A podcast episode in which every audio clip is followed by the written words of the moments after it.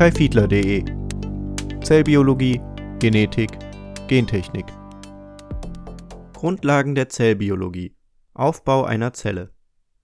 Die Zelle ist die kleinste biologische Einheit und somit Grundbaustein des Lebens. Zellen unterscheiden sich hinsichtlich ihrer Komplexität im Aufbau in prokaryotisch und eukaryotisch. Für ihre Funktion sind zahlreiche Zellbestandteile, die sogenannten Zellkompartimente und Organellen, essentiell. Omnis cellula e cellula. Dieser Grundsatz wurde 1858 von Rudolf Virchow in seinem Aufsatz über die Zellularpathologie gefasst und besagt, dass eine Zelle immer nur aus einer Zelle hervorgehen kann. Die Zelle ist somit die kleinste Einheit der Struktur, der Vermehrung und der Funktion des Lebendigen. Die Zelle ist die kleinste lebensfähige Einheit. An ihr lassen sich alle Grundfunktionen des Lebendigen nachweisen. Jede einzelne Zelle ist in der Lage, alle Grundfunktionen des Lebendigen zu erfüllen. Dazu gehören die Abgrenzung der Zelle von der Umwelt durch eine Plasmamembran, ein eigener Stoffwechsel, die Fähigkeit zur aktiven Bewegung, Reizbarkeit gegenüber Umwelteinflüssen sowie die Steuerung der eigenen Vermehrung mit doppelsträngiger DNA als Träger der genetischen Information. Zusätzlich werden Eigenschaften wie eine begrenzte Lebensdauer, begrenzt durch Zelltod oder Zellteilung, und der Abbau oder die Reparatur schadhafter Zellbestandteile genannt. Zellen können in drei Domänen des Lebens unterteilt werden: Bakterien, Archeen und Eukaryoten. Die Domänen Bakterien und Archeen werden gemeinsam als Prokaryoten bezeichnet und unterscheiden sich von den Eukaryoten durch die Abwesenheit eines Zellkerns. Weitere Unterschiede zwischen den beiden Zelltypen ist das Vorhandensein von Organellen, eines Endomembransystems und eines Zytoskeletts bei eukaryotischen Zellen. Diese Strukturen fehlen allesamt bei Prokaryoten Lebewesen werden abhängig von ihrer Verwandtschaft in die drei Domänen Bakterien, Archeen und Eukaryoten unterteilt. Die Einteilung geschieht anhand der Struktur der ribosomalen Ribonukleinsäure rRNA, die wahrscheinlich bereits in den ersten Organismen auf der Erde und damit in den Vorfahren aller heutigen Lebewesen vorkam. Bakterien und Archeen weisen Unterschiede in der Zusammensetzung ihrer Zellmembran und in den biochemischen Prozessen ihres Stoffwechsels auf Eukaryoten unterscheiden sich von den beiden anderen Domänen durch das Vorhandensein eines Zellkerns. Aufgrund dessen werden Bakterien und Archeen auch als Prokaryoten, also Zellen ohne Zellkern, zusammengefasst und den Eukaryoten gegenübergestellt. Mit der Erforschung der Abstammung von Lebewesen befasst sich die Phylogenetik. Um die Verwandtschaftsgrade verschiedener Arten zu bestimmen, werden DNA-Sequenzen verwendet, die mit Hilfe von Algorithmen ausgewertet werden aus den Ergebnissen kann ein phylogenetischer Baum erstellt werden, also ein Stammbaum, der die evolutionären Beziehungen der analysierten Lebewesen widerspiegelt. LUCA (Last Universal Common Ancestor) ist die Bezeichnung für den letzten Urvorfahr aller heutigen zellulären Lebewesen. Aus ihm sind die Lebewesen aller drei Domänen entstanden. Hypothetisch sollte LUCA bereits Eigenschaften haben, die allen Zellen gemeinsam sind (Zellstruktur, DNA, mRNA tRNA und Translation mittels Ribosomen. Aufbau einer Zelle Prokaryoten und Eukaryoten unterscheiden sich hinsichtlich ihrer zellulären Komplexität. Ausschlaggebendes Unterscheidungsmerkmal ist der eukaryotische Zellkern, der in prokaryotischen Zellen fehlt. Beide Zelltypen sind in der Lage, mehrzellige Lebewesen zu bilden, bei denen Zellen Zweckverbände eingehen auf diese Weise teilen sich die Zellen verschiedene Funktionen auf, das heißt, sie spezialisieren sich.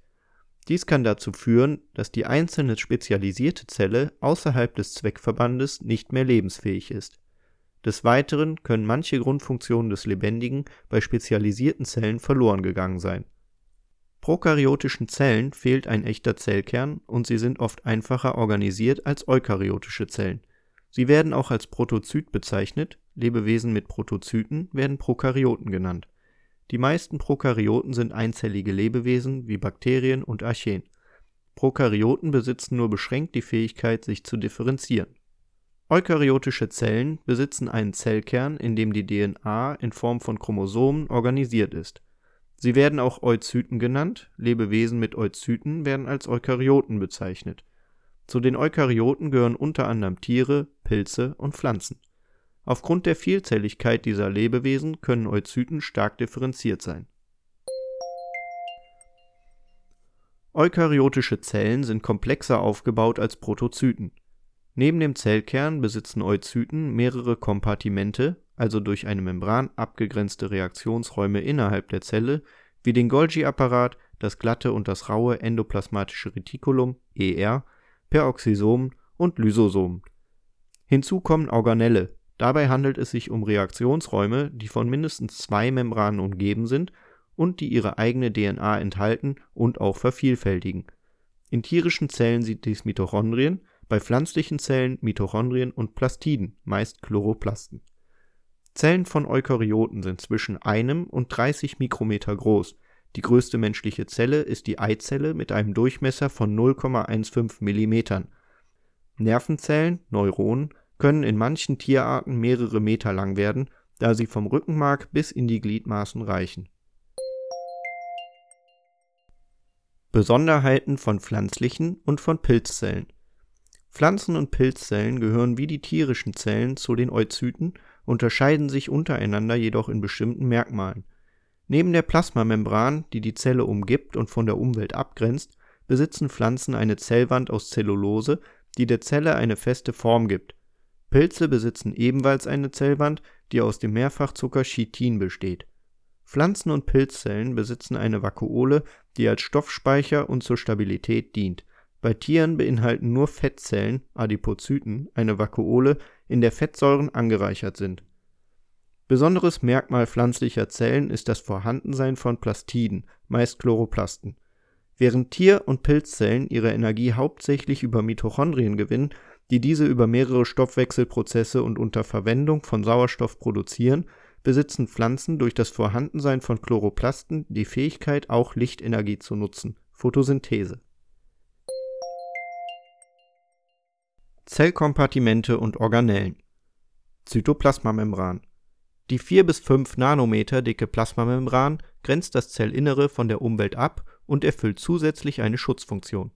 Die Flüssigkeit innerhalb der Zelle wird Zytoplasma genannt und beinhaltet Ionen (geladene Atome oder Moleküle), Proteine DNA und RNA. Die Plasmamembran besteht aus einer Doppellipidschicht, also einer doppelten Schicht von Fettsäuren. Zusätzlich befinden sich Proteine in der Membran (Membranproteine), die es der Zelle ermöglichen, Ionen und Moleküle mit der Umgebung auszutauschen. Zellkern, Nukleus und Nukleolus Der Zellkern kommt nur in Oocyten vor und ist die Steuerzentrale der Zelle er beinhaltet das in Chromosomen organisierte Erbgut Genom. Die Abgrenzung des Zellkerns vom Zytoplasma geschieht durch die 35 Nanometer dicke Kernhülle, eine doppelte Membran mit Zwischenraum, deren äußere Membran sich mit dem endoplasmatischen Retikulum verbindet. Die Substanz im Kerninneren wird Karyoplasma oder Nukleoplasma genannt und steht über Kernporen mit dem Zytoplasma in Verbindung. Im Zellkern findet die Transkription statt also die Umschreibung von DNA in Boten-RNA (Messenger-RNA, mRNA). Die mRNA kann mittels der Kernporen den Zellkern verlassen, so dass im Zytoplasma die Translation, also die Umschreibung von mRNA in Aminosäuren, stattfinden kann. Innerhalb des Zellkerns findet sich das 3 bis 5 Nanometer große Kernkörperchen oder Nukleolus. Hier befindet sich die DNA, die für die ribosomale RNA (rRNA) kodiert Mitochondrion Mitochondrien kommen nur in Eukaryoten vor und sind die Kraftwerke der Zelle. Sie beinhalten die Proteine der Atmungskette, in der durch die Oxidation organischer Stoffe mittels Sauerstoff die Energiewährung der Zelle Adenosintriphosphat (ATP) hergestellt wird. Mitochondrien können vereinzelt (fragmentiert) oder als Netzwerk (tubulär) vorliegen und vermehren sich unabhängig von der Zelle in Zellen, die viel Energie benötigen, zum Beispiel Muskelzellen, können einige tausend Mitochondrien vorhanden sein. Sie sind von zwei Membranen umgeben, der äußeren und inneren mitochondriellen Membran, die den Intermembranraum einschließen. Die innere Membran umschließt die mitochondrielle Matrix, in der ein eigenes Genom vorliegt, die mitochondrielle DNA (mtDNA). Menschliche mtDNA enthält 13 Gene, die alle für Proteine der Atmungskette codieren. Von den über 1000 mitochondriellen Proteinen werden daher 99 Prozent in der genomischen DNA codiert, im Cytosol synthetisiert und anschließend in das Mitochondrion importiert. Um die Oberfläche zu vergrößern, formt die innere Membran Einstülpungen, sogenannte Cristae. Neben der Herstellung von ATP besitzt das Mitochondrion essentielle Aufgaben für die Zelle, wie beispielsweise die Synthese von Eisen-Schwefel-Clustern oder die Steuerung des programmierten Zelltods (Apoptose). Chloroplast Chloroplasten kommen nur in Photosynthese betreibenden Eukaryoten vor, also Algen und Pflanzen. Chloroplasten sind, wie Mitochondrien, von zwei Membranen umgeben, die den Intermembranraum einschließen. Die innere Membran umschließt das Stroma, in der ein eigenes Genom vorliegt. Im Stroma befinden sich Thylakoide, kleinere Reaktionsräume, die durch eine Abschnürung von der Innenmembran entstehen. Die Thylakoidmembran umschließt das Thylakoidlumen, übereinander gelagerte Stapel von Thylakoiden nennt man Granum. In der Thylakoidmembran sind viele Pigmente eingelagert, insbesondere der grüne Farbstoff Chlorophyll, welches bestimmte Wellenlängen des Sonnenlichts absorbiert. Aus der aufgenommenen Energie wird ATP hergestellt.